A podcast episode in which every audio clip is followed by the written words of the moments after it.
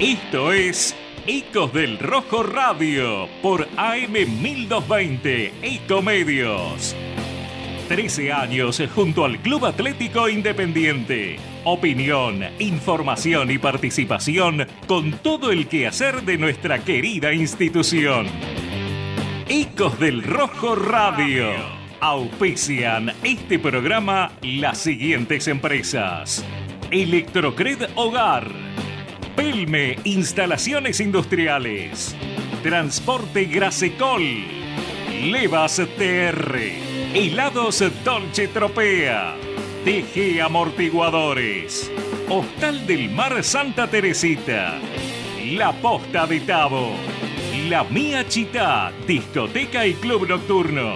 Osvaldo Itria e Hijos, productores de seguros. Hotel Swing Santa Teresita. Taller Cervicar Sur SRL. Rectificadora AMG. Hola, hola, ¿qué tal? ¿Cómo andan? 22 horas 4 minutos, viernes en Ecos del Rojo Radio, en la previa del Clásico de Avellaneda, en la previa de lo que mañana será el partido entre Racing e Independiente y en donde obviamente estaremos en la transmisión con Ecos del Rojo. Bastante para hablar de lo que ha dejado la semana, en lo que ha dejado el día, después de, de lo que ha sido una semana, me parece intensa para el entrenador en cuanto a la hora de, de formular el equipo y de entender lo que mejor pueda parar frente a Racing, entendiendo las bajas que tiene y todo y esas opciones que pueda barajar, empezando ya a palpitar eh, lo que será el clásico de mañana y en donde Independiente necesita más que nunca los tres puntos porque esa tabla anual en la parte de abajo está absolutamente muy muy acotada en cuanto a los puntos. Hay tres puntos de diferencia nomás con el último. Y la victoria, además de ser un clásico que se tiene que ganar, es necesaria en ese sentido. Daniel Martínez a mi izquierda, ¿cómo anda? Buenas noches. ¿Qué tal? ¿Cómo les va? ¿Qué semana, no? ¿Qué momento? ¿Qué semana había cuenta de lo que se jugó el último día domingo, de las polémicas que se entablaron, de todo lo que se dialogó, de la designación del árbitro, de las líneas del VAR y sobre todo lo dialogado que ha sido entre más de un colega el clásico que se ha de jugar en el día de mañana? Y lanzo una primera pregunta. ¿Firman ustedes el empate? Diego Rico, a mi derecha, ¿cómo anda? ¿Qué tal? y dándole el pie, por supuesto. ¿Qué va este? Aparte, qué, qué fácil se te tira la pelota. Se sacó la pelota de encima, se llama eso. Firma, Pase de eh, primera. Sí, firma, no sé. Si vos me preguntás a mí, No. Depende del contexto del partido. Era tan fácil la pregunta que está dudando todavía. Uf, así arrancamos. qué sé yo, la verdad. Con, ti- con, con Central firmaba el empate, después cuando vi el partido, te querés morir. Claro. Pero bueno, vemos, vemos. Yo eso de firmar el empate, yo creo que Independiente sale a ganar. Me imagino. Me imagino. ¿Seguro? Ah, No me haga pensar más. Déjeme pasar Un buen Estas momento. 24 horas tranquilo, no, 22 tranquilo, déjeme, déjeme, ¿eh? Lo dejo. Vamos a ver qué pasa, vamos a ver qué pasa. Candela García Fontan, buenas noches. Buenas noches, Juli, buenas noches a todos. Yo no firmo el empate. Bien. No, no. bien. No, no, para nada. De ahí a lo que vaya a hacer el equipo cuando Pará, salga no, a la pará, cancha, pará, bueno. No te quiero chicanear, pero ¿qué firmas? ¿La victoria o la derrota? No, la victoria. Ah, bueno, no fue No, claro, no quedó claro, favor. Martínez. Diego, no, no, si firmo no la derrota no, no tengo ni que sentarme acá directamente. No, y además eh, me parece No, no, conozco, no voy a dar nombre, ¿no? Pero ¿sabes cuánto conozco del periodismo empezamos. independiente? ¿Eh? No, y además la victoria de, eh, lo que se espera del clásico es lo que decía recién, la, la poca diferencia con los de abajo, que Independiente está bien, no perdió partidos, sumó un punto cuando quizás tendría que haber sumado tres, pero los de abajo siguieron sumando y eso hace que esa diferencia no termine existiendo, que son solo de tres puntos, No, Diego, una jornada que eso que molesta. acaba de empezar con Claro. el empate en cero en victoria entre dos rivales directos, Tigre y Vélez. Tigre con un partido más le saca uno de ventaja a Independiente y Vélez le descontó uno. Hoy es Tigre 40, Independiente 39, Vélez Bueno. 37. Eh, ahí- Pero falta el partido de mañana, como es lógico. No, pero aparte Vélez empató, estaba último y se puso en la, por diferencia de gol por arriba de muchos equipos. O sea, hay un montón de equipos ahí. Lo que pasa es que Sí, la diferencia es punto a punto. tenemos que sumar. qué Sí. sé yo. Si necesitamos para ganar, sí, pero si estamos ahí que... No, como decía Juli, depende obviamente el, contact- El no no contexto viene del, del partido. Pero ojo, decimos Pero que el que- empate no viene mal. Pero de los últimos tres partidos sacaste de los nueve puntos Sí. tres. Tres, claro. Cuidado con eso. Sí, ¿eh? no, No, se y- puede permitir volver a Y empatar. una diferencia que quiero escuchar la opinión de, de ustedes, eh, teniendo en cuenta que lo del partido de instituto recién a nosotros, bueno, Diego, vos estuviste el, el miércoles, ¿no? Pero a nosotros tres también nos encuentra el día de hoy, que me parece que fue desde lo futbolístico un retroceso con instituto, ¿te pareció? Comparado a lo que vimos con, con Central, ¿no? A pesar de ser el mismo resultado. Hubo un bajón, no lo niego. Pero aún habiendo bajado el rendimiento, Independiente generó tres oportunidades de gol en la primera etapa, tres en la segunda, y el rival no remató al arco de Rey. Y después de los penales, ¿no? Y luego, y luego Lo el que final, más se nos queda. el final que uno imagina. Pero era el partido a ganar, por eso te, te- El día, está caliente. el día viernes, acá hicimos un repaso, o casualidad, de los partidos que Germán Delfino, quien iba a manejar el VAR, había estado en Racing Independiente. Lo insinuamos literalmente. Sí, un sí. partido lo ganó Independiente y tres los ganó Racing. Pero el dato de color, ¿cuál era? Que en los cuatro partidos un equipo terminó con 10 y el otro con 11. Y casual y curiosamente el que terminó con 10 fue Independiente. Bien. El día domingo, más de uno se desayunó de lo que veníamos dialogando. Y más de uno lo terminó viendo. Dos penales que a mí no me cabe la menor duda habían sido Coincido. lo sostengo, lo mantengo. Es más, cuando se dice en el primero, lo anticipa y termina enviando el balón al tiro de esquina, sí, lo anticipa y le da el puntazo mandando la pelota al córner. Pero luego lo termina pisando, le da vuelta el tobillo a Martínez, en la línea era penal para Independiente. Y al mismo tiempo, si un pisotón no es penal, ¿por qué en la primera etapa cobró tiro libre y lo amonestó a Canelo. ¿Por qué en el segundo tiempo cobra tiro libre y lo amonesta a Lódico? Uno por equipo. Pues en ambos casos fueron pisotones. Y luego, la de Alarcón sobre Canelo, que no me cabe ninguna duda. Fue más penal que el primero para mí. Y termina siendo penal. El primero fue un penalazo. En la repetición, recuerdo en la cabina nos quedó claro. Y el segundo me pareció más grande todavía.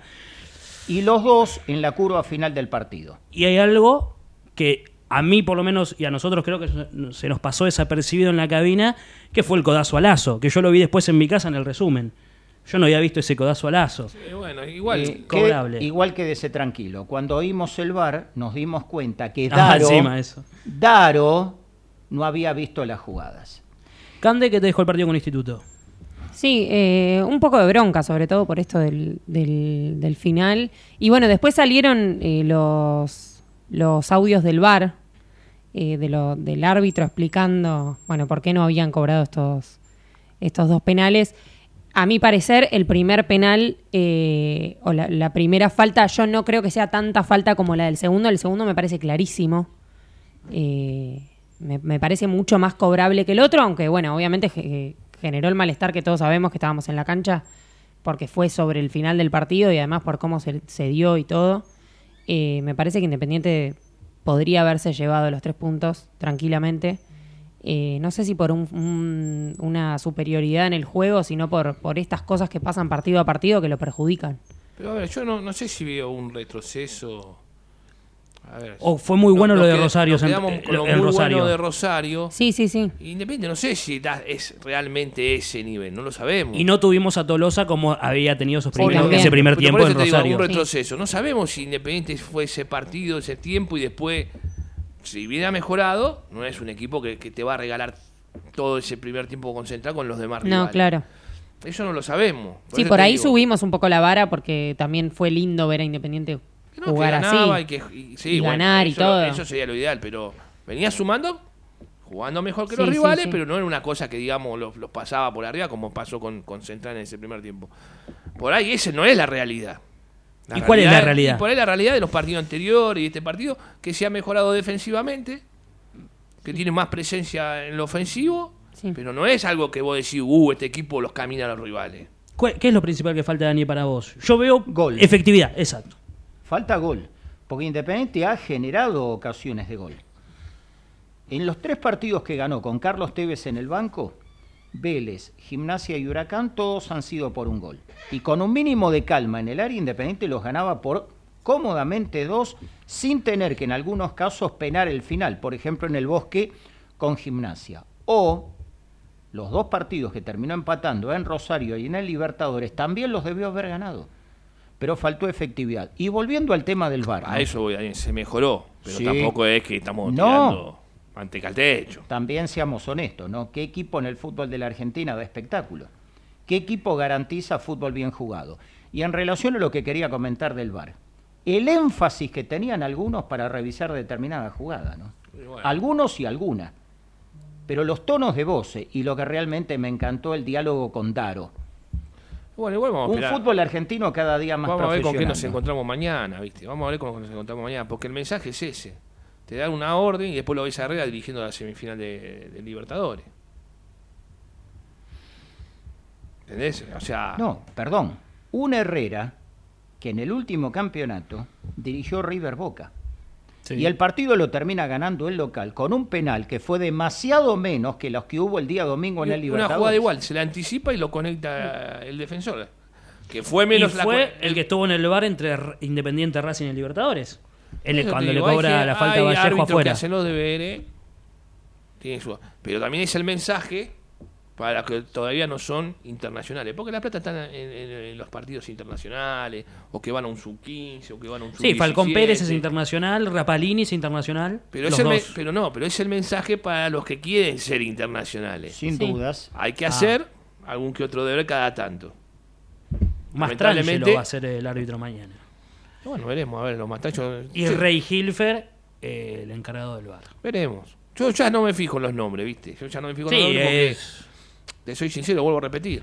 con jerarquía el bar no existe, dice un oyente acá, Julio. Bueno, no, bueno, pero a ver, si tenemos jerarquía. Está sobreentendido que... Pero si tenemos jerarquía, estamos hablando de otra cosa hoy. No, estamos, Eh, no estamos sufriendo. Con jerarquía, con categoría individual. con el momento del penal ya estaba ganado el partido. Lógicamente. Pero que ayuda, no me, que ayuda no me cabe duda. y más cuando no tenés esa jerarquía. Por eso creo que estamos haciendo énfasis, énfasis en esto. Eh, Racing mañana, ¿qué, qué es lo donde más puede complicar a Independiente, creen? ¿En qué Es que no el efecto de jugar de local? Gago tampoco viene muy bien. No es que viene el Gago a Sí, pero paso firme. Son partidos partidos distintos, son motivacionales, ¿viste? El, el jugador, salvo que no quieran al técnico, como ha pasado en alguna veces, que no pone lo que tiene que poner, después son, son partidos de. pasionales si no más te, motiva que... esto, no te motiva esto, no sé qué te motiva para jugar. La verdad es esa, después que la presión los perjudique al local, eso es otra cuestión. Bueno, acá en el chat alguien mencionaba a Juan Ferquintero, a Roger Martínez y a Auche, que bueno, la defensa de Independiente tiene que estar bien armada, me parece, por, por estas individualidades que tiene Racing. No sé si viene jugando.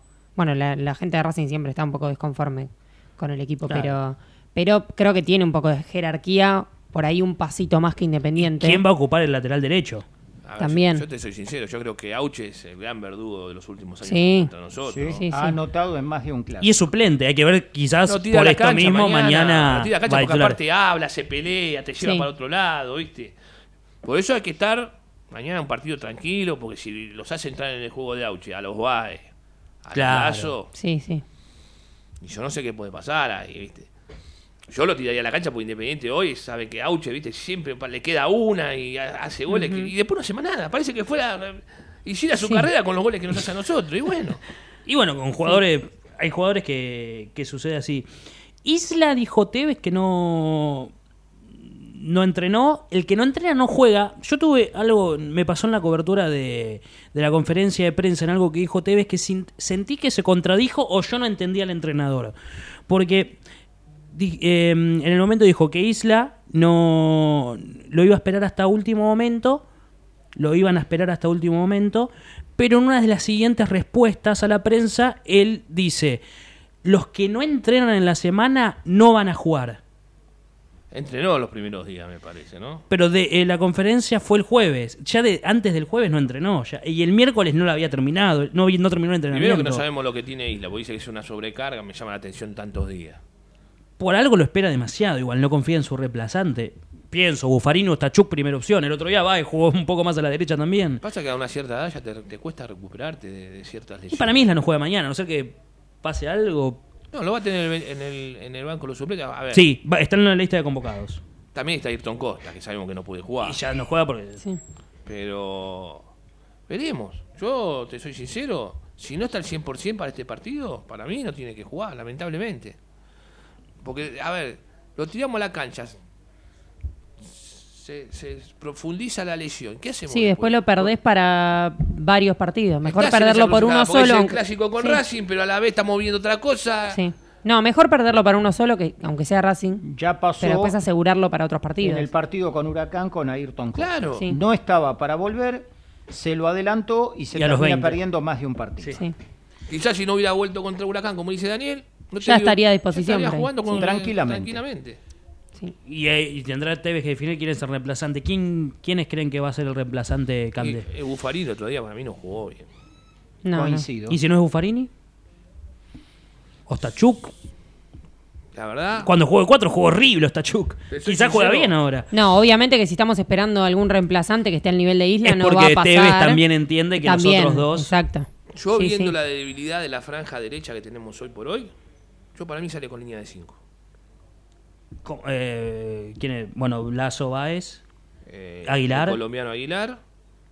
Pérez Pérez. por un lado y Buffarini por otro. Va a estar más protegido. Ah, Buffarini. pero va a estar Buffarini, decís. Y por ahí posiblemente puede ser. O, o- poner al Tata eh, Martínez que se comentó. Pero yo para mí sale con línea de 5. Eh, Buffarini le pesa la no continuidad. eh, bueno, ahí justo. Ah, la última vez que recuerde que jugó el fútbol con Tuina fue con Alfaro de Bo- en Boca. Dice, como que no, no viene teniendo rodaje. Y mostró poco en los minutos que entró. Sí, en Talleres tampoco jugaba mucho. No, era suplente. Pero, te- a ver, volvemos a lo mismo. Ante la debili- debilidad de la- del sector derecho, porque si lo pones a base de 4 solo, el otro día contra Instituto, sí que no lo atacó mucho, pero la sufrió. Estuvo muy impreciso. Eh, a mí particularmente nunca me convenció jugando de lateral. Con línea de 5 y más protegido sí, pero línea de 4 y jugando de lateral Baez no. No. No, Hasta pero la por, realidad es esa. para por postura física, ¿no? Que es alto, es más lento. No es su posición, eh, por lo menos hoy, natural. Yo te vuelvo a repetir. No sé también dónde se va a parar la defensa. Si va a ser eso que sale a a- para adelante teniendo a Báez de 4. Yo acá hay un montón de preguntas que se tiene que hacer el técnico, como las hacemos nosotros. ¿Qué haces? Báez de 4 sabemos que no funciona. No tenés reemplazo. Isla no, es, no, para mí no está para jugar. Barcia, que es el otro, sigue lesionado. Eh, Buffarini, No está en un buen momento pero futbolístico. igual lo- si le quiere. puede dar una oportunidad No, contra obvio. Racing. Pero de cinco clásico. me parece más protegido. Sí, está más cubierto en el fondo. Porque si falla, tiene un central que lo respalda en Sí. vez de ya desarmar. claro, tenés, tenés, ¿viste? Por eso te digo, yo lo veo más con línea de 5. Por ahí sorprende jugar sale con línea. Ahora, ¿quién va a ser el marcador de punta? ¿Vos le das toda la, toda la franja a Buffarini solo? No, no, no, No. la va a aguantar. Eh, lo Es resolvés el, problema para el primer eso. tiempo y te falta resolverlo para el segundo tiempo.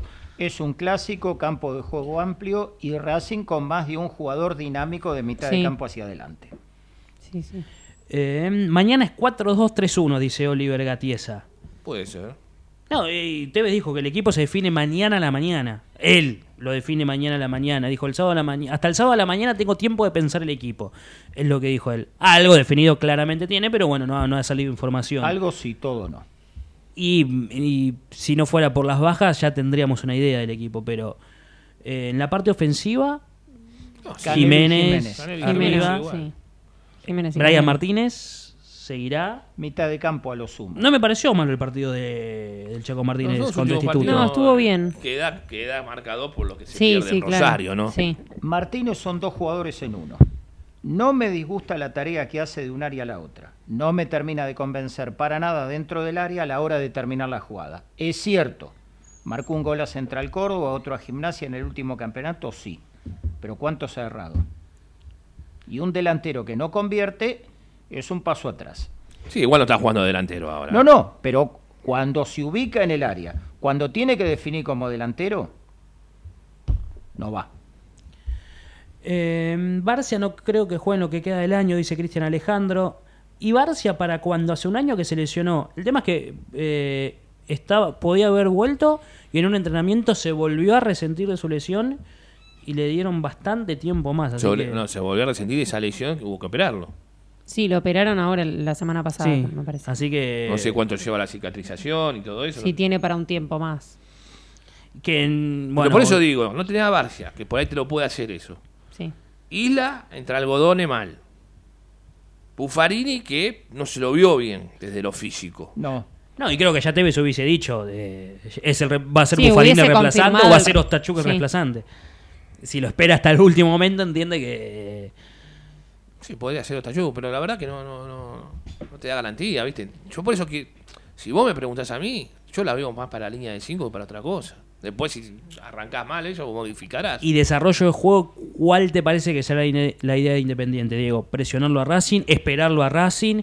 Teniendo en cuenta si pueda salir línea de 5 y teniendo en cuenta lo que se vio con Instituto y Rosario. La verdad, No, Racing te va a salir a atacar, eso estoy seguro. Y más siendo Sí. local. Racing te va a salir a atacar, seguro, seguro.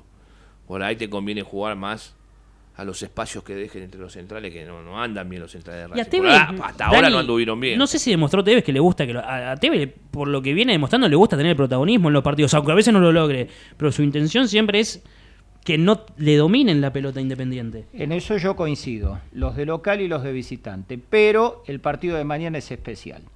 Más de un futbolista en el cual él confía no juega. Y es un clásico. Y los clásicos, nos guste o no, de toda la vida son partidos aparte. Y además no nos olvidemos de algo. Así como todavía hay jugadores de Independiente que son vistos de reojo por el público, Gago sabe también que si pierde el partido de mañana, un milagro lo deja en la continuidad en Racing. Está muy cuestionado. Y este año no le han ido bien las cosas. Mitad de tabla en el campeonato, una eliminación rápida en Copa Argentina con una goleada incluida, una eliminación prematura en Copa Libertadores de local y ante Boca. Por eso también él va a analizar todo mañana. Que Racing va a tomar el rol protagónico no me cabe duda, pero que vaya a salir a buscar el partido de manera alocada, no. No, no, obviamente. No, Pero, hay que, por eso te digo, ¿Quién no lo veo a Racing esperando. Más responsabilidad para mañana. ¿Racing? Sí, Sin si duda. Independiente llega diezmado, llega mal. ¿Para vos también, Cande? Sí, sí, para mí Racing también. Bueno, Sobre es todo algo- siendo local y Independiente estando en la pelea por el descenso. Primero es el local. Segundo, va a contar con el respaldo masivo del público. Tercero, sin gente de Independiente. Cuarto, los cuestionamientos para con el técnico y más de un jugador. Sí. Quinto, lo que recién acabamos de repasar.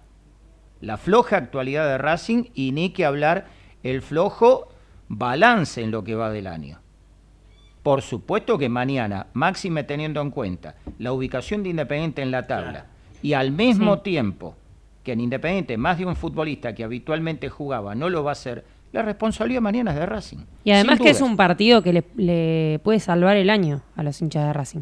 Después de, de todo lo que, lo que dijiste vos, Dani, de quedar afuera de la Copa Argentina, Copa Libertadores, Y de la manera que quedó afuera con Y Boca, que no jugó a nada. Nada. No, y aparte hubo muchos clásicos entre Independiente Racing de un equipo que estaba muy, eh, muy bien y el otro más o menos. Y Ejemplo más claro, Sí. 2002. Racing había sido campeón. Independiente había terminado décimo. Arranca el segundo campeonato de la temporada, Independiente pierde de local 3-0 con Vélez. Más aún todavía, en la semana completa el partido con Banfield, el que no se había jugado por lo de De la Rúa en diciembre del año anterior. Con ese antecedente, Independiente fue a jugar de visitante y ganó 2-1. No, y después, ¿te acuerdas cuando volvió Gustavo López de la lesión, ese partido que nos empata sobre la hora el Chelo Delgado? ¿Sí? Ese día Racing venía con todo Independiente, le dio un baile de novela. 95. Y sale 2 a 2 porque, bueno, teníamos un payaso en el arco, ¿no? Sé Sí. que alguno lo defiende todavía a Velázquez, pero bueno. Tevez tienen que improvisar porque no tiene recambio en ninguna de las líneas, plantel corto, limitado y sobre todo eh, falta, de ataque, falta de jerarquía en ataque, nos dice Cristian. Falta de gol en ataque, ¿no? son delanteros que por ahí La creación está apareciendo, hace No, un par de semanas no se- la aparecía. creación desapareció eh, con Central. Ahora, eh, con la lesión de Tolosa. Sí. Ahora, tenés delantero exige, el Canelo va, tiene chispazos buenos. El Chaco también. Van, pero no tienen, para mí no tienen gol, no son delanteros que, que vivan del gol. ¿Faltaría un 9 nato de gol? Hoy venía pensando con respecto a eso. ¿Qué pasa? ¿Por qué no? Supongamos que, que, que Tevez se le ocurre jugar con dos extremos 4-3-3. Te falta un hombre referente de área, un- el, referente de área, verdadero ¿sería faro. Jiménez? ¿El referente de área Y sería no. Jiménez? No. No. porque Jiménez juega siempre fuera del área. Busca pivotear, busca salir, le gusta más hacer eso y sus goles vinieron de Por fuera del área. siempre me digo, ¿cuál es la, Cautelucho no está en ritmo, que es ese hombre de área. la idea, por eso que tenemos a nivel club con, con respecto a ciertas cosas? ¿no? Eso no lo entiendo. Tenés que buscar un 9 cuando termine el campeonato. Si sigue esta Fueron línea a de buscar a me dice, no, Cauterucho hizo goles en el... Sí, bueno, pero Quedó ahí. La nafta le da hasta un cierto. y se te- que te ha quedado demostrado. Y creo que- Cuando Cautel- digo que tiene que venir un recambio generacional, por algo lo digo. Y Cautelucho dio más de lo que se esperaba, creo, en esas primeras No, fechas, siendo el único que hacía goles. Ahora con un equipo más dinámico que en el que jugaba Cauteruccio. Sí. Ahora tiene otra, otro ida y vuelta, una intensidad que antes no. El equipo se podía acomodar a él, o en todo caso Cauteruccio se acomodaba a la táctica de cada uno de los responsables de Independiente. Hoy día no, queda aislado de todo. 22 horas 28 minutos. Antes de irnos a la tanda, les decimos, para la segunda media hora, mucho de historia. Hay equipo, me imagino, de los dos lados. Hay equipo, Bien. hay aclaraciones históricas. Eso, Dani, te quiero hacer un paréntesis ahí. Leí mucho, porque se habló mucho en las redes esta semana de todo. ¿Qué 18? ¿Qué 22? Yo sé que vos me lo vas a aclarar a la perfección. Yo no sé dónde sacaron 18. eh, muy. Varios medios hegemónicos, por Un decirlo día de alguna a manera. que le llevamos dos partidos nada más. ¿viste? El año 18. que viene ahí le llevamos dos partidos nada Eh, más. perdón, Diego, usted que es un conocedor de esto. Hay un equipo que no contabiliza ni campeonatos ni copas, sino estrellas. Entonces por ahí tiene 60. Gana una y suma 64. Gana otra y aparece 71. Digo, no me dan los números. Por eso está Daniel Martínez No. para aclararnos. Me río por la discusión del amontuerismo y el profesionalismo. Claro. Bueno, todo y eso. siempre Dani tiene un ejemplo. En la- Se jugó una Argentina-Brasil. Argentina-Brasil. Sí. Gana Argentina 1 a 0. Gol desconocido. Exactamente. En la Gol década del 10. desconocido. Ah, lo vi. Vi Arge- memes. es verdad. Argentina le gana el clásico a Brasil y figura en la estadística No. autor gol desconocido. Increíble. O sea, un NN puso en ventaja a Argentina y le hizo ganar el clásico. Faltaba un Daniel Martínez en ese momento que estuviera recordando. Cande, nos vamos a la tanda. Sí, nos vamos a la tanda y agradecemos a Logistran de Alejandro Estrangio, servicio de logística y transporte en Capital Federal, Gran Buenos Aires y el interior del país, que brinda seguridad, responsabilidad y el mejor precio al servicio de los clientes. Por consultas, comunicarse al 11 56 16 63 81. Volvemos. Vamos la radio, somos tu voz. Vamos con eco, siempre la verdad y la mejor información. ¿Cuándo fue la última vez que te tomaste un respiro para ver un amanecer? Descubriendo lugares distintos que te hacen soñar, emocionar. Lugares que se convierten en felicidad cuando compartís ese momento con amigos. ¿Cuánto hace que no te tomas un respiro para descubrir algo distinto? Catamarca es mucho más que un destino. Espacio cedido por la Dirección Nacional Electoral. Señoras y señores, tenemos a alguien que no tenía por qué agarrar. Y teniendo la deuda más grande que un país contrajo en la historia, agarró el fierro caliente igual. Tenemos litio, gas y petróleo. Tenemos campo. Tenemos ríos y mucha gente que la rema. Tenemos deportistas que nos necesitan y tenemos a alguien que no los va a tachar. Porque ¿sabés qué es lo mejor que tenemos? Argentinas y argentinos que ahora pueden decir, tenemos con quién, tenemos con qué. Masa.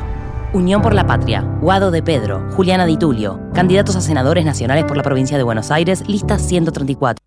Espacio cedido por la Dirección Nacional Electoral. Ni cómplices ni sometidos. Vamos con la izquierda en el país, en las calles y en el Congreso. En Buenos Aires, Rubén Pollo Sobrero, gobernador. Frente de izquierda. Lista 136. Espacio cedido por la Dirección Nacional Electoral. Tener un país federal vale, porque eso significa que trabajar, estudiar, cuesta lo mismo en cualquier rincón de la paz. Precisamos un país normal.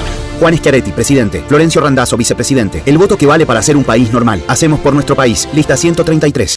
Espacio cedido por la Dirección Nacional Electoral. Argentina tiene todo, pero los argentinos no tenemos nada. Tenemos un país rico, pero más de la mitad de los chicos no tienen para comer.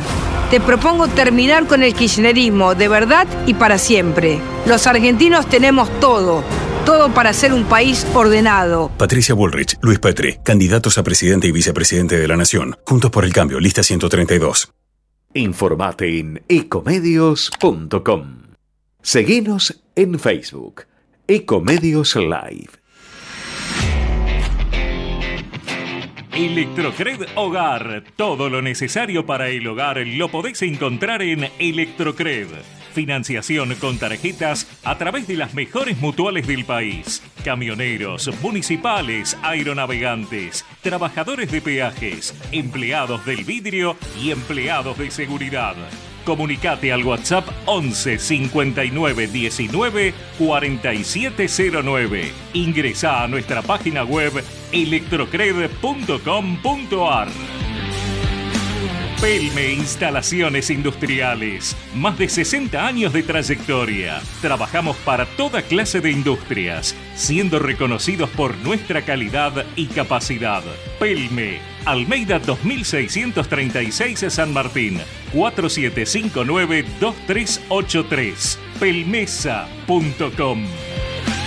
Grasicol Sociedad Anónima, empresa de transporte de carga, logística y distribución de mercaderías en Capital, Gran Buenos Aires e interior del país. Atención personalizada. Contamos con modernas unidades equipadas con última tecnología. Llámanos al 155 021 3694.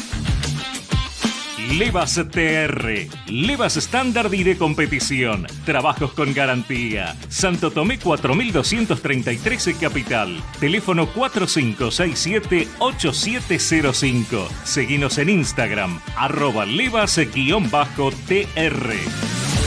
Dolce Tropea, fábrica de helados artesanales, asesoramiento a heladerías, servicio a restaurantes, los mejores productos y la mejor atención. Llámanos al 3528 0980. Con Dolce Tropea se te hace agua la boca.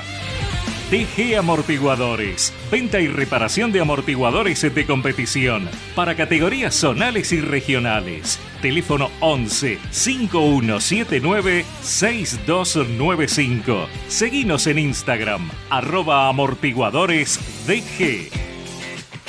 Complejo Hotelero Hostal del Mar. Departamentos de 1, 2 y 3 ambientes totalmente equipados. A media cuadra del mar y a 50 metros de la peatonal. Si venís a Santa Teresita, vení a Hostal del Mar. Calle 40, número 133. Consultas al 11 5 053 6630. La Posta de Tabo, complejo de cabañas ubicado en Bransen, hotelería de campo, salón para eventos, La Posta de Tabo, ruta 210, kilómetro 62 y medio, Bransen, provincia de Buenos Aires. Seguinos en Instagram, arroba La Posta de Tabo. La Mía Chitá Lanús, discoteca y club nocturno. Vení a divertirte con nosotros a la mejor disco para mayores de 30 de Buenos Aires. Todos los fines de semana estalla La Mía Chitá. Avenida Hipólito Irigoyen 2992, esquina Blanco Encalada, Lanús. Osvaldo Itria e Hijo, productores asesores de seguros. 50 años al servicio de nuestros asegurados. Consultoría y servicios para empresas. Osvaldo Itria e Hijo. Hipólito Irigoyen 5472, Remedios de Escalada. Teléfono 11 44 21 19 47. Vení a la costa, vení a Santa Teresita, vení al Hotel Swing. Te ofrecemos un ambiente cálido, tranquilo y familiar para que te sientas como en casa. Hotel Swing, la mejor opción para pasar tus vacaciones. Calle 35, número 396, Santa Teresita. Teléfono 11 44 21 19 47. Taller Cervicar Sur SRL. Reparación y pintura de carrocería. Reparación de guardabarros y protecciones exteriores. Reclamos ante aseguradoras. Reparamos tu vehículo sin cargo mientras hacemos el reclamo. Lerux 1555 Rafael Calzada. Llámanos al 42 36 16 48 o 42 91 20 16. Taller Cervicar Sur SRL. Rectificadora AMG. Rectificación de motores diésel y nafteros. Estándar de competición. Garantía de calidad y rendimiento. Blas Parera 837 Villa Bosch 3 de febrero Buenos Aires. 011 21 45 1500. En Instagram arroba AMG-rectificadora. Seguimos en Ecos del Rojo Radio y agradecemos a Centenario Sport, camisetas de fútbol, ascenso y más. Están en la Feria de Parque Centenario en Caballito los días sábados, domingos y feriados de 11 a 18 horas. Pueden ver lo que tienen en su Instagram, arroba centenario.sport. Bien, seguimos en Ecos del Rojo pidiendo a la gente que se suscriba y le dé me gusta, Cande. Sí, les pedimos que, que se suscriban en me gusta al vivo si pueden y, mm, y nos sigan en nuestras redes, arroba Ecos del Rojo en Twitter, Instagram y en TikTok. Hicimos un videito ahí en, eh, que subimos a todas las redes por, por el clásico que seguro les va a gustar, así que si, si pueden entrar y poner like también, les agradecemos mucho. Y hablando del clásico, vamos con. Vamos primero con el historial y después vamos con los equipos, Dani. Aclaraciones y demás del historial entre Independiente y Racing. Como habitualmente lo citamos en Ecos del Rojo, la Federación Internacional de Fútbol reconoce en el fútbol argentino los campeonatos profesionales y no los que se jugaron hasta 1930. Por lo tanto, desde De mayo del 1930 para 31 abajo. a hoy, Independiente le lleva por campeonato de AFA, sin contabilizar copas, que es por ejemplo lo que se juega mañana, 22 de ventaja a Racing. No es la diferencia más elevada, porque en un momento determinado lo alcanzó a 23. Tampoco es real que toda la vida Independiente le haya sacado ventaja en el clásico a Racing. En 1948, cuando Independiente gana el tercer campeonato profesional, estaban empatados en el historial. Y acá hay un dato de por qué digo empatados y no uno abajo. En 1936 se jugaron dos competencias, la Copa Campeonato y la Copa de Honor. Bueno, en una de ellas le tocó a Independiente ser local en la visera ante Racing. El partido estaba empatado, penal para Independiente, toma el balón quien lo iba a ejecutar, Erico. La gente de Racing, molesta por la sanción del penal para Independiente, empezó a tirar de todo un poco. El árbitro suspende el partido y el Tribunal de Disciplina se lo da por ganado Independiente 2-0. El gol que había anotado y el otro por sanción disciplinaria. Por lo tanto, el partido no se contabiliza como empate, sino como victoria de Independiente. Luego, el historial se iguala en 1972, en un clásico en que la doble visera Independiente le ¿Cuánto gana es lo máximo que nos sacó Racing? 6. Seis. En 1972 ganaba Independiente 1 a 0 gol de Víctor Hugo Palomba, lo empata Cárdenas y con un golazo de tiro libre de Pavoni, Independiente nivela. Vuelve a colocarse Racing en ventaja. 1972, el clásico jugado en La Boca por el torneo nacional, el día que Ricardo Enrique Bocini marca su primer gol con la casaca de Independiente, es victoria de Racing por 2-1. ¿El primer de- partido de Bochini fue ese? no, el primer gol que anotó. Ah, Él había gol. debutado en junio de ese año en un clásico con River. En noviembre del 72, en La Boca, estadio neutral, gana Racing 2-1. Goles de Cárdenas y Lamelsa y Bocini marca su primer gol. ¿Cuándo se nivela el clásico? En diciembre del 73. ¿Cómo? Independiente le gana 3-1 de visitante. El día que Pepe Santoro ingresó al campo de juego, encabezando como capitán la hilera del equipo de Independiente portando la copa que cuatro días antes en Roma Independiente le había ganado a la Juventus. El gol del local, Néstor Escota. Los goles de Independiente, Bertoni, Maglioniza. Y aunque suene increíble, Independiente dando la vuelta olímpica con la Copa Intercontinental, ovación de todo el sector alto, copado por la gente de Independiente. Y aplausos del sector bajo de la gente de Racing. Cuando Independiente toma ventaja nuevamente, un 24 de marzo, pero de 1974. El dato de color, ¿quién ese día pisó por primera vez el campo de juego portando un banderín de Independiente y del rival? ¿Quién? Boneco. La mascota más famosa que alguna vez tuvo Independiente y una de las más famosas en la historia, no solo del fútbol, sino del deporte en la Argentina. Victoria del Rojo por 4 a 1, el gol rival, el peruano, Ramón Mifflin. Los goles de Independiente en tres oportunidades, Ricardo Enrique Bocini y uno, de quien fuera en vida, un amigo de la casa, el negro, Rubén Galván. De ahí en más, Independiente tomó el liderazgo del clásico que hasta el día de hoy se mantiene. Ahora, yendo a la competencia que se va a jugar nuevamente en el día de mañana, que es la Copa de la Liga. No mueve el historial a 21 o a 23 en todo caso, salga el resultado que salga, Dani, porque es Copa. Por eso digo, en Copa de Liga han jugado por primera vez en el 2021. Aquel penal que únicamente vio el árbitro del partido, Vigliano, el gol de Racing y ahí termina el partido. Al año posterior, el clásico se juega en el Libertadores, lo ganaba Racing 1 a 0 con gol de Auche, lo empata Lucas González y lo termina desnivelando Racing luego de un quedo infernal de toda la defensa de Independiente. ¿Aclarado el tema, Julián?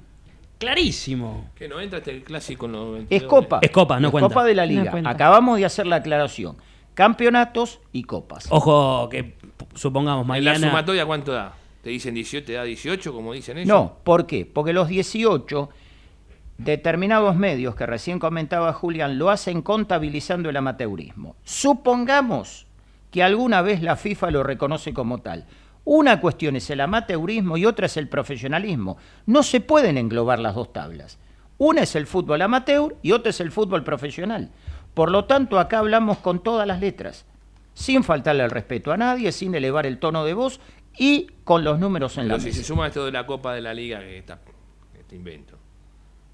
Porque Eh, también torneo te da, te- te da- Perfecto. Esto también que podríamos hacer. Las copas que en su momento eran consideradas amistosas y de un plumazo un año antes de fallecer, Grondona las dio como oficiales. Entonces, ¿qué hacemos?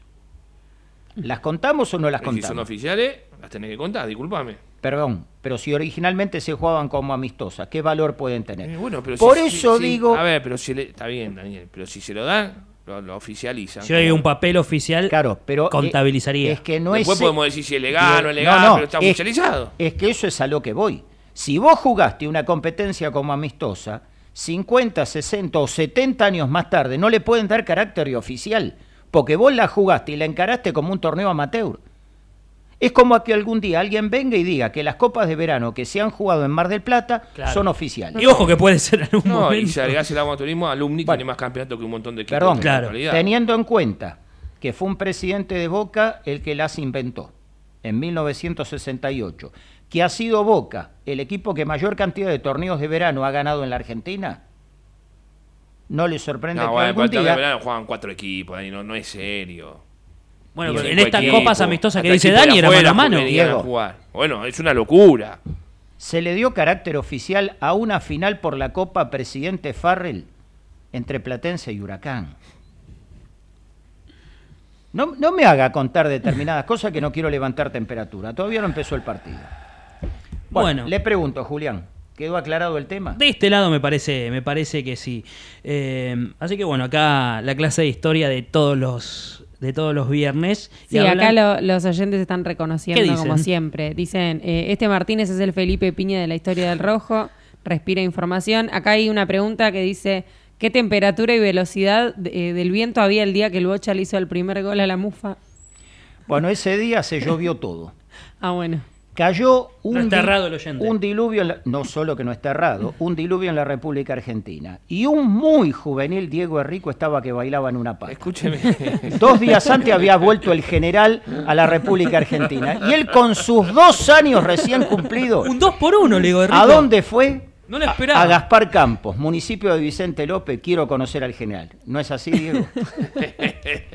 Ahora fuera de broma, no saben el agua que cayó ese día, fue tremendo. ¿Quién es el oyente que puso lo- El oyente que, que hizo esta pregunta es Cristian Alejandro.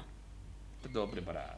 No, Está armado, está armado. Y aclaro, en, rela- en relación Este oyente está pago. al mensaje que leyó Candela, para mí es un honor que se hable de Felipe Piña. Por otra parte, ¿saben con qué equipo simpatiza?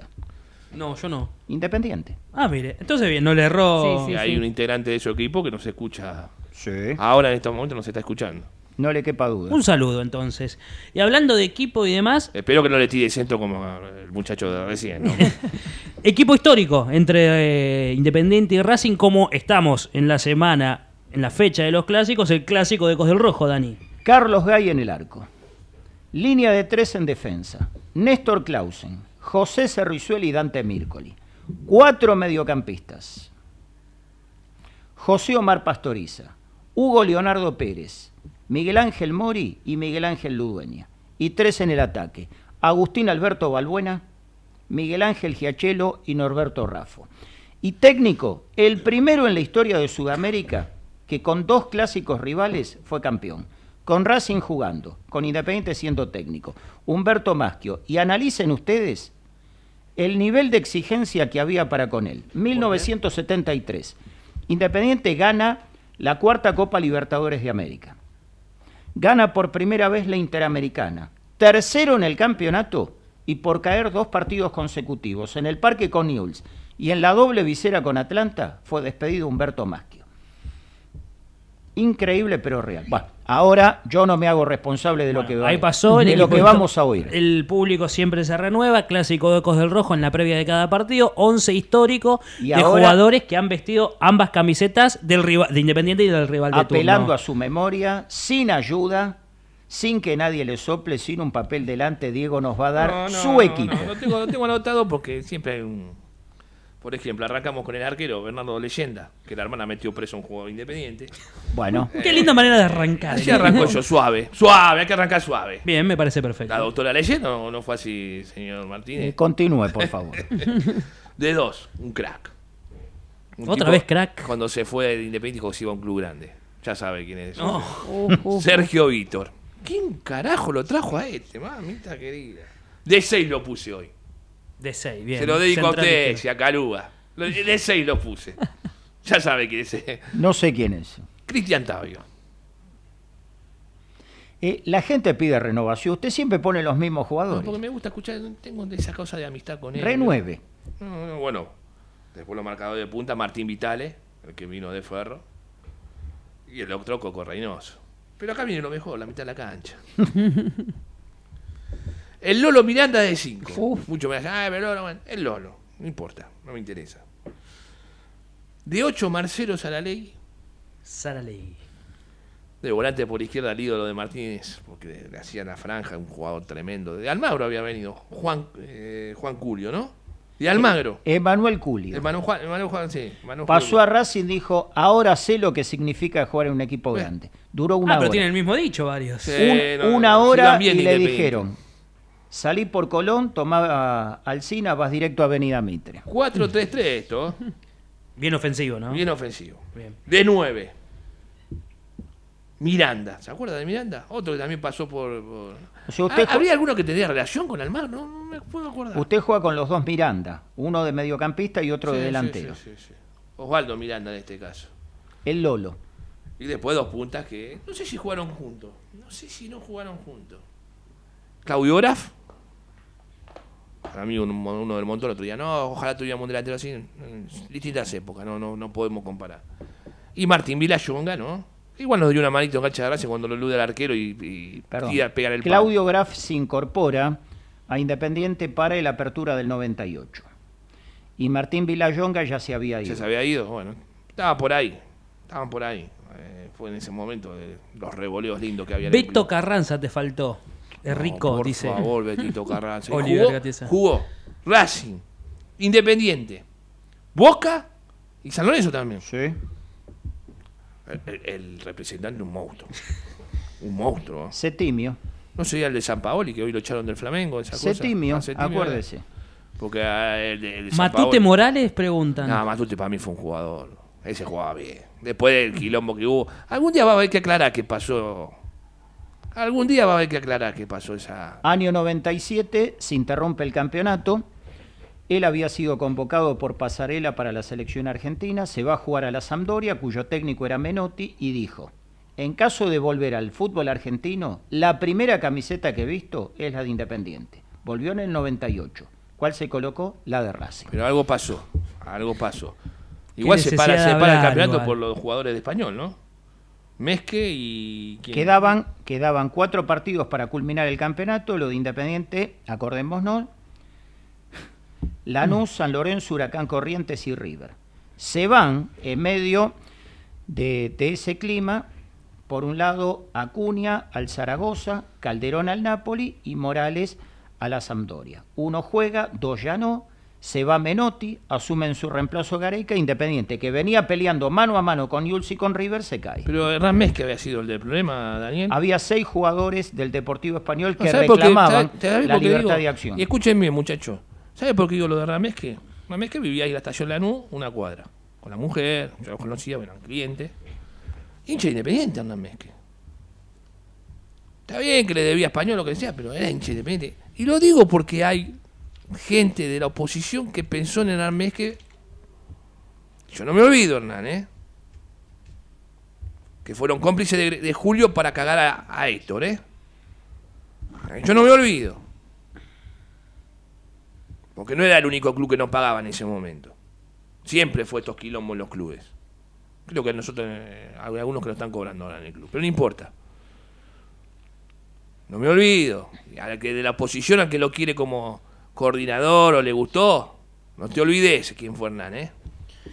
Y así cerramos la parte histórica del canal en la previa de Racing Independiente, que mañana se va a repetir, muchachos, en la antesala del partido. Casi 100 personas prendidas, así que le agradecemos a la gente que se sigue sumando y deja comentarios, Cande. Sí, le agradecemos a la gente. Acá hay, eh, una, hay otra pregunta A ver. sobre el clásico de Alan Estrada. Dice, Dani, ¿cómo es el historial de Independiente contra Racing en el cilindro si tenés el dato?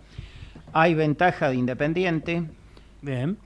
Er- Eso sí, es más, Independiente no tenía ventaja sobre Racing en el viejo estadio de Madera, donde se jugó hasta eh, finales de la década del 40. Recordemos que Racing empieza a hacer el nuevo estadio, lo cierra y empieza a jugar ahí en 1950. Y acá me das pie candela para otra. Cuando se dice, nunca Independiente perdió la cantidad de clásicos consecutivos visitando a Racing como en esta época, es mentira. ¿Falso? En 1951 se juega el primero y hasta el día de hoy es el de mayor venta de boletos en toda la historia del Racing Independiente. Victoria para el local 1 a 0, gol de quién? Liamil Simes. Al año posterior vuelve a ganar Racing 1 a 0 y es el mismo jugador el que marca el gol. En 1953, decimoquinta y última de la primera rueda. Gana Racing 3-0, dos de Pisuti y uno de Manuel Blanco. Pero, siempre hay un pero. Racing lo alcanza en la punta de la tabla, pero Independiente se queda con nueve. Los expulsan al armador de juego, a Carlos Seconato y al goleador del equipo, Ernesto Grillo. Diez partidos de suspensión a cada uno. ¿Qué pasó con Independiente? Casi un campeonato en ese ¿Mataron a momento. uno en la cancha? Casi un campeonato, mitad de más de un mitad de campeonato. Claro, ¿Qué pasó de estar puntero? Terminó cuarto. Bien, esto por un lado. ¿Cuándo se corta la serie? En 1954. El año que Independiente ganó siete de los ocho clásicos que jugó, los cuatro de visitante. 4 a 1 a Racing, un partido enorme de Rodolfo Micheli, y la gente mayor que afortunadamente nos sintoniza se va a acordar. Fue el día que el ídolo de Independiente, Ernesto Grillo, en medio del baile y la goleada, en venganza a la gastada de más de un jugador de Racing el año anterior, se, se posó sobre el balón, los dos botines sobre la pelota, como ofrendándole la victoria a la gente de Independiente. La ovación, todavía hoy la gente que estuvo en el estadio se lo acuerda. Dani, te quiero aprovechar y preguntar si, si hay respuesta. ¿Gol que más, no sé si gritaste, festejaste o te importó más con Racing o que consideras más importante que recuerdes? El más importante para mí, Que viviste, ¿no? aunque suene increíble, 1983, final de la primera rueda. Empataban en uno en Huracán, Asolini en contra y Orte. El gol de Carlos Carrizo. Fue tan sobre la hora que Racing no pudo reanudar el partido. Ese partido Independiente lo gana 2-1 y por un punto le gana el campeonato a San Lorenzo. Por ese título ganado, al año El gol casi que valió un campeonato, digamos. Exacto. Casi 48 a 47 terminó el campeonato en favor de Independiente. Al año posterior es por demás conocido. Independiente juega y gana la Libertadores y la ¿El gol de. Racing de quién me dijiste? Orte. Orte, sí, de penal. Patea el penal, Claro. tapa Goyen ¿Vos y de rebote lo marca. Sí, de ¿Vos, penal. Diego?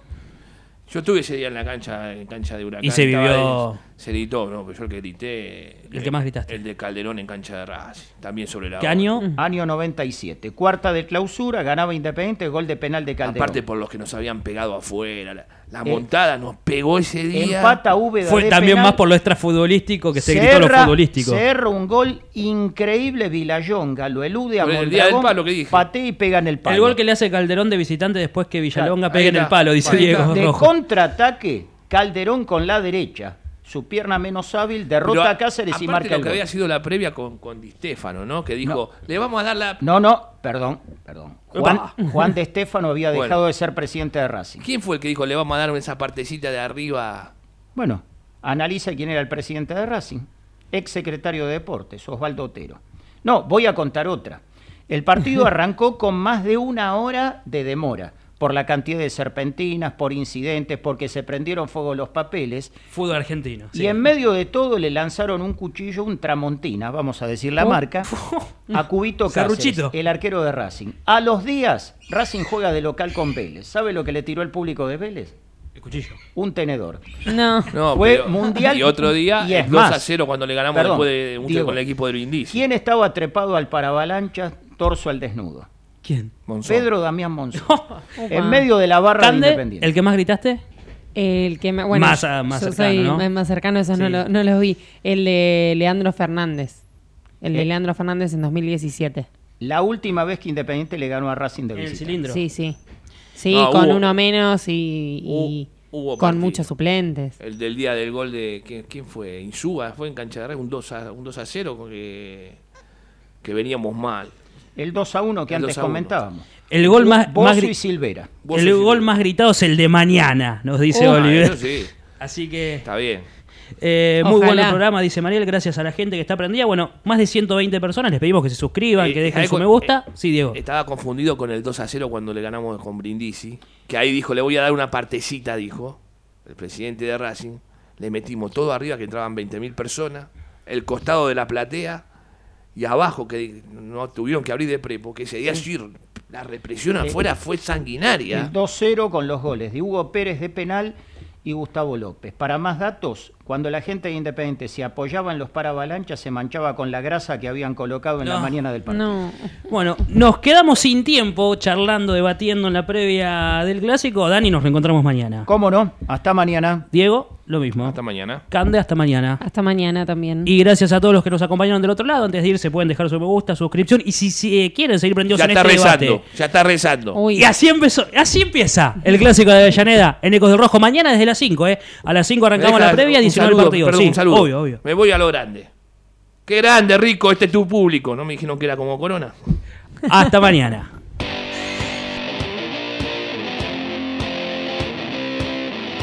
Esto es Ecos del Rojo Radio por AM 1220 Ecomedios.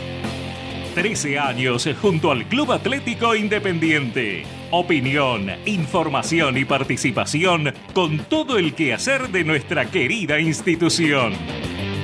Ecos del Rojo Radio. Auspiciaron este programa las siguientes empresas. Electrocred Hogar. Pelme Instalaciones Industriales. Transporte Grasecol. Levas TR. Helados Dolce Tropea. TG Amortiguadores. Hostal del Mar Santa Teresita. La Posta de Tabo. La Mía Chita, discoteca y club nocturno. Osvaldo Itria e Hijos, productores de seguros. Hotel Swing Santa Teresita. Taller Cervicar Sur SRL. Rectificadora AMG.